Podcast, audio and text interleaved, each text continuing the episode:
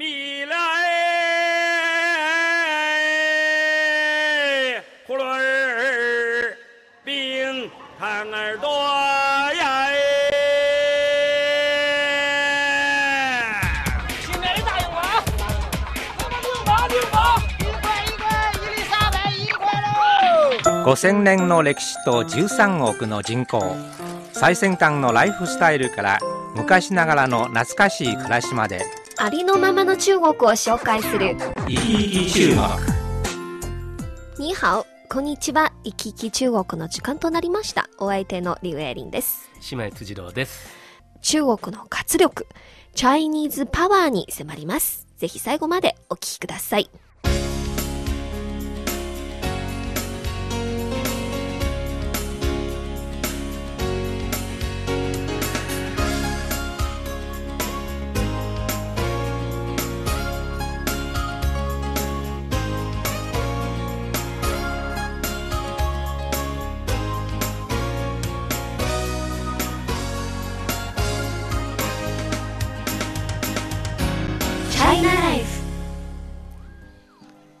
さんは中国に暮らして2年近くになりましたね。そうですね。はい。一番印象深かった中国の活力いわゆるチャイニーズパワーは何だと思われますか？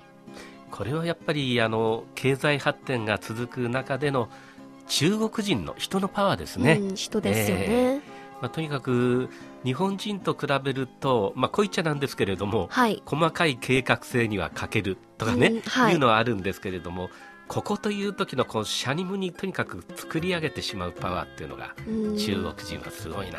と思ないんか中国人は日本人より臨機応変。人事前に計画するより臨機応変をもっと大ね。切にしているようですね。本人から見るとどうもそれがいい加減みたいにそうそうそう。見えてしまうんですけれどもね。はい。もうそれは本当にそれぞれの持ち味なんでしょうけれどもね。はいまあ日本人よりちょっと大雑把な中国人なんですよねそれだけにパワーがある、ね。はい。まあ本当に発展しつつある中国、その活力、いわゆるパワーはむしろこの国にいる人にあると思います。チャイナライフ、今日は中国の活力、チャイニーズパワーの源である人々にスポットを当ててご紹介します。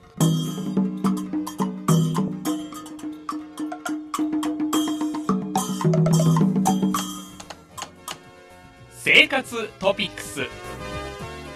まずは中国の女性の魅力です。はい。中国の女性は男性よりしっかりしているとよく言われています。昔ながらの伝統思想に影響されて、女性はいくら有能でも爪を隠し、男性の成功を支える縁の下の力持ちの役割を果たしがちですが、えー今では男女差別はだんだんなくなっているようで、女性たちの社会進出もどんどん進んでいますね。イギリスの経済誌エコノミストが2011年に発表したある報告書によりますと、中国ではキャリアウーマンの割合は女性全体の7割に達し、世界ナンバーワンだそうです。あの CRI でも女性が男性より多くてね、はい。よくエレベーターに乗ってくるとこう若い女性の姿を見るんですけれども、その顔を見るとキリッとしてる人多いですね。多いですねえ。もう若い時からこうしっかり人生を見つめて戦いながら生きてきた女性っていう印象の人結構見かけますね、はい。まあ、そうでない人も 中にはいますけれどもねそうなんですね。はいまあ本当に21世紀は女性の世紀とも言われていますが、男尊女卑の封建思想に根強く影響された中国でも、ここ数年間、ますます多くの優秀な女性は政界や経済界に入り、大きな役割を果たしていますね。えー統計によりますと、今中国で閣僚級クラスの政府高官のうち230人以上が女性で、全国600以上の都市には670人の女性の市長や副市長がいます。女性ならではの親近感と柔軟性は社会や世界に安定と平和をもたらしていると言われますね。あの最近話題になった全人代の初の女性報道官、はい、風英さんですね。はい、ふえさんなども、まあ、その典型的な人と言えるでしょうね。そうなんですね。はい、柔らかな物腰と素敵な笑顔日本のメディアも魅了しましたし話題になりました、はい。まあ、その社会の中でしっかかりと成熟した大人の女性というこう中国の女性像が今後ますます必要とされてくるでしょうね。そうなんですね。ええまあ中国では女性の魅力とパワーは社会や職場で発揮しているだけではなくて家族にも大きな働きを果たしていますよ。あの育児と仕事をうまく両立している女性は大勢いますし共働きが主流の中国でもえ結婚してから専業主婦になる女性もますます増えているようですよ。うんそうですね。この間あの取り上げたテーはい、マですよね。そうです。まあ、一方で女性の社会進出一方で家庭を守る主婦への転身、まあ昔と違うのはどっちを選ぶにしても自分で考えて自分の意思でその選択をする女性が増えてきているということなんでしょうね。そうなんですね。まあ、中国版ツイッターのマイクロブログでは、このほど行われたあるアンケート調査によりますと、教育レベルが高ければ高いほど、仕事を辞めて専業主婦になりたがっている女性の数が多いようです。これら女性の理由については、仕事上、ある程度の自己ベストを実現したので、今度は家庭に戻り、妻もしくは母親としての成功を果たしたいというのです。うんまあ、日本でも同じ傾向はありますね。はい。ただ考えてみるとこの人類の長い歴史の中でほとんどの時間っていうのは男女の役割分担という形で夫婦の形があったわけでね、そうなんですね。まあ、今の時代の中で改めてその意味が問い直されているという側面もあるのかもしれませんね。そうなんですね。まあ、キャリアウーマンにしても、専業主婦にしても、女性としての社会価値や独立性を失わずに、家族のために尽くしている奥さんや母親たちは本当に素晴らしいですよね。チャイナライフ、今日は中国の活力、チャイニーズパワーの源である人々に迫っております。ここで一曲を楽しみください。女人花、 花のような女、どうぞ。我有花一朵，长在我心中，真情真爱无人懂。遍地的野草已长满了山坡，孤芳自赏最心痛。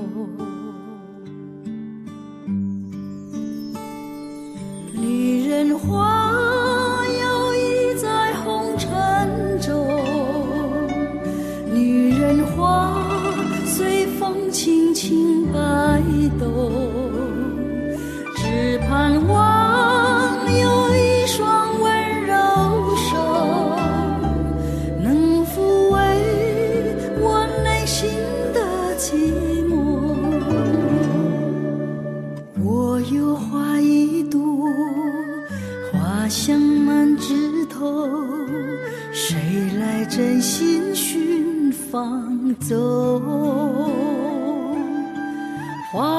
花开不多时，啊，看着只须着。女人如花，花似梦。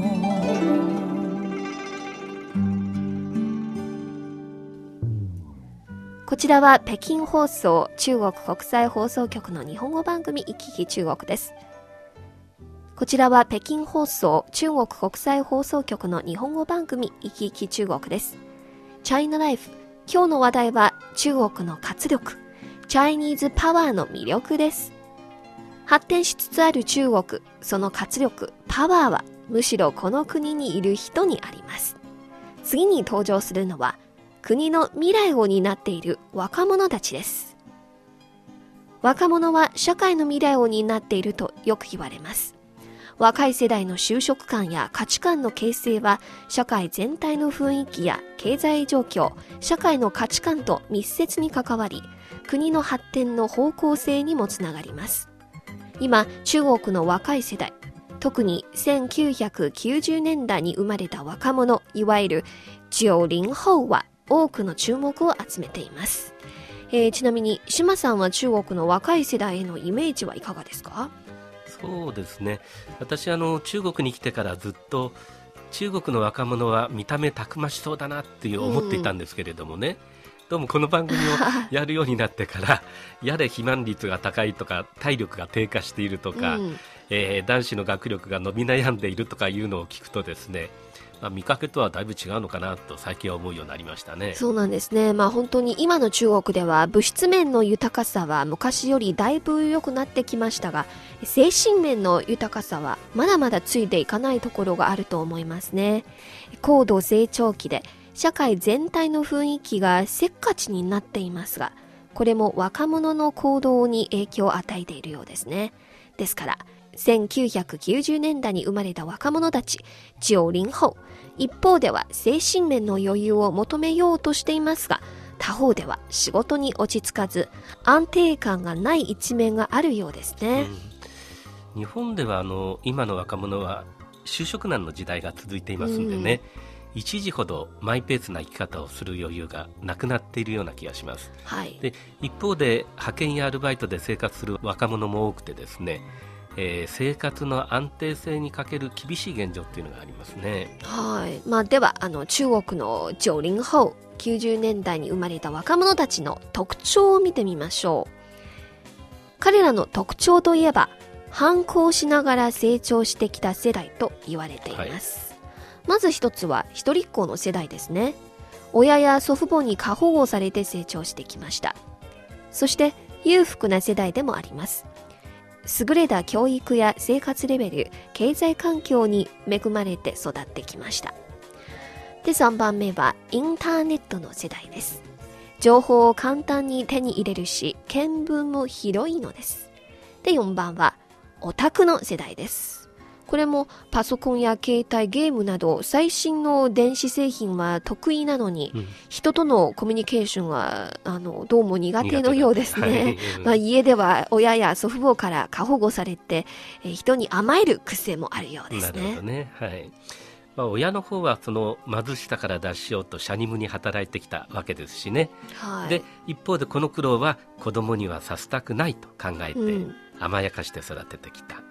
でまあ、そして与えた子どもへの環境っていうのがいい意味ではあの広い視野や情報に強いという能力になったんでしょうし悪い方では子どもがぬくぬくと育ってしまったということになるんでしょうね。はいまあ、本当に親の世代と違って、えー、90後を代表する中国の若い世代は自分の興味を優先し仕事への責任感が薄い代わりに新しい発想やアイディアに富んでおり、想像力がたくましいなどの長所もありますよね。また今中国では産業構造は労働力集約型から知識や技術集約型へと変わり、クリエイティブ産業の発展が好調です。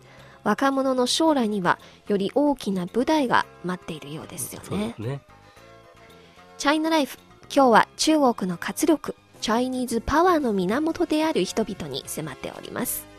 発展しつつある中国、その活力、パワーは、むしろこの国にいる人にありますね。これらの人には、中国に暮らしている外国人を忘れてはいけません。改革開放政策の実施により、中国はより開放的な姿で世界各地からの人々を迎えています。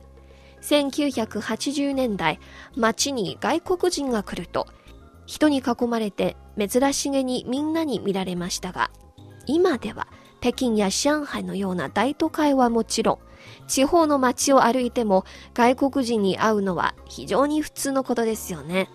では、生き生き中国の最終回。中国に暮らしている外国人の一人として、島さんのチャイナライフについていろいろお聞きしたいんですが、はい、えー、島さんはこの2年近くのチャイナライフ、一番良かったなと思われることはありますか？それは何ですか？うんそうですね、まあ、あの当たり前の答えかもしれないんですけれども、えー、近くて遠かった中国という国がとても身近になったということですね。はい、あの誰でも外国に行けば思うことだと思うんですけれどもどこに行っても同じ人間が暮らしてるんだなと実感できたということが大きいですね。はい。はい。まあ、几帳面さと、それからおおらかさの違いとか、声の大きさの違いとか日本と中国にはいろいろ違いはあるんですけれどもね、はい。あのまあ、家族を思い仕事に汗をして子供の成長に一喜一憂して夫婦喧嘩をしてまた仲直りをしてというこう人間の根っこの部分はね同じなんで、はい、えー、人類皆兄弟そう思えることがその中国のこの足元でねそう思えるようになったってことがうん友好につながるこう大きな柱なのかなって実感できましたね。はい。まあ本当に、えーそうなんですね。でも、いくら中国で暮らしても、習慣などの違いで、未だに慣れていないことがありますか？まあ例えば、どんなことですか？